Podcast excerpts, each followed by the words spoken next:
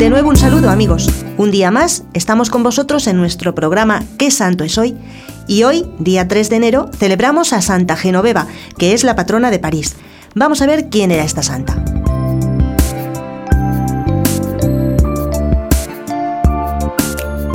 Los datos históricos que nos han llegado de Santa Genoveva nos los proporciona en exclusiva Gregorio de Tours. Santa Genoveva nació cerca de París en el año 422. Muy niña se encontró con San Germán, venerable obispo, el cual le aconsejó que dedicara su vida a servir a Dios y al prójimo, y así lo hizo. A los 15 años formó con un grupo de amigas una asociación de mujeres dedicadas al apostolado y a ayudar a los pobres. No eran religiosas, pero vivían muy santamente rezando y ayudando a los necesitados.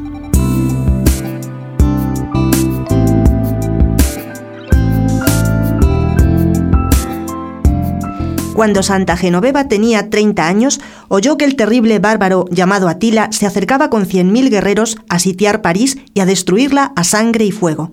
La gente quería salir huyendo, pero Genoveva los convenció para que fueran al templo a rezar.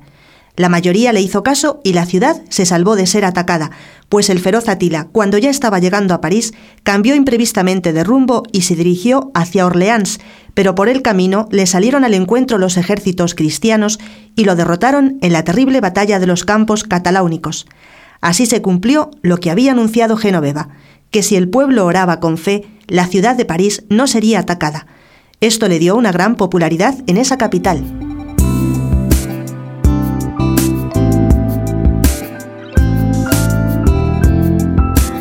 Otra de las intervenciones de Santa Genoveva que le alcanzó el patronazgo sobre París fue la milagrosa provisión de alimentos que la santa proporcionó a los sitiados parisinos ante el asedio que la isla del Sena soportó por parte del rey Clovis.